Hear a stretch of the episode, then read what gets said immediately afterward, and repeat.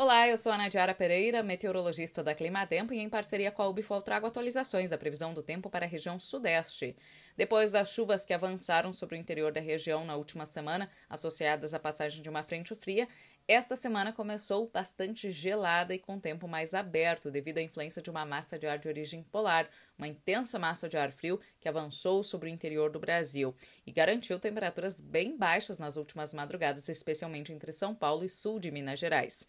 A tendência a partir de agora é que o frio diminua gradualmente e as próximas madrugadas já terão temperaturas ligeiramente mais elevadas.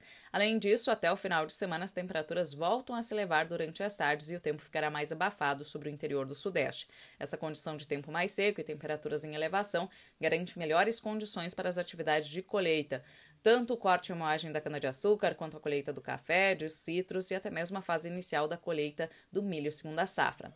As chuvas devem retornar para o interior do sudeste na virada do mês de junho para julho, quando teremos a passagem de uma frente fria pela região que deve proporcionar a ocorrência de instabilidades mais generalizadas sobre o sudeste. Depois da passagem dessa frente fria, um novo declínio das temperaturas está previsto para a segunda semana do mês de julho. Esses são os destaques da previsão do tempo de hoje. Eu volto na próxima semana com novas atualizações. Até mais!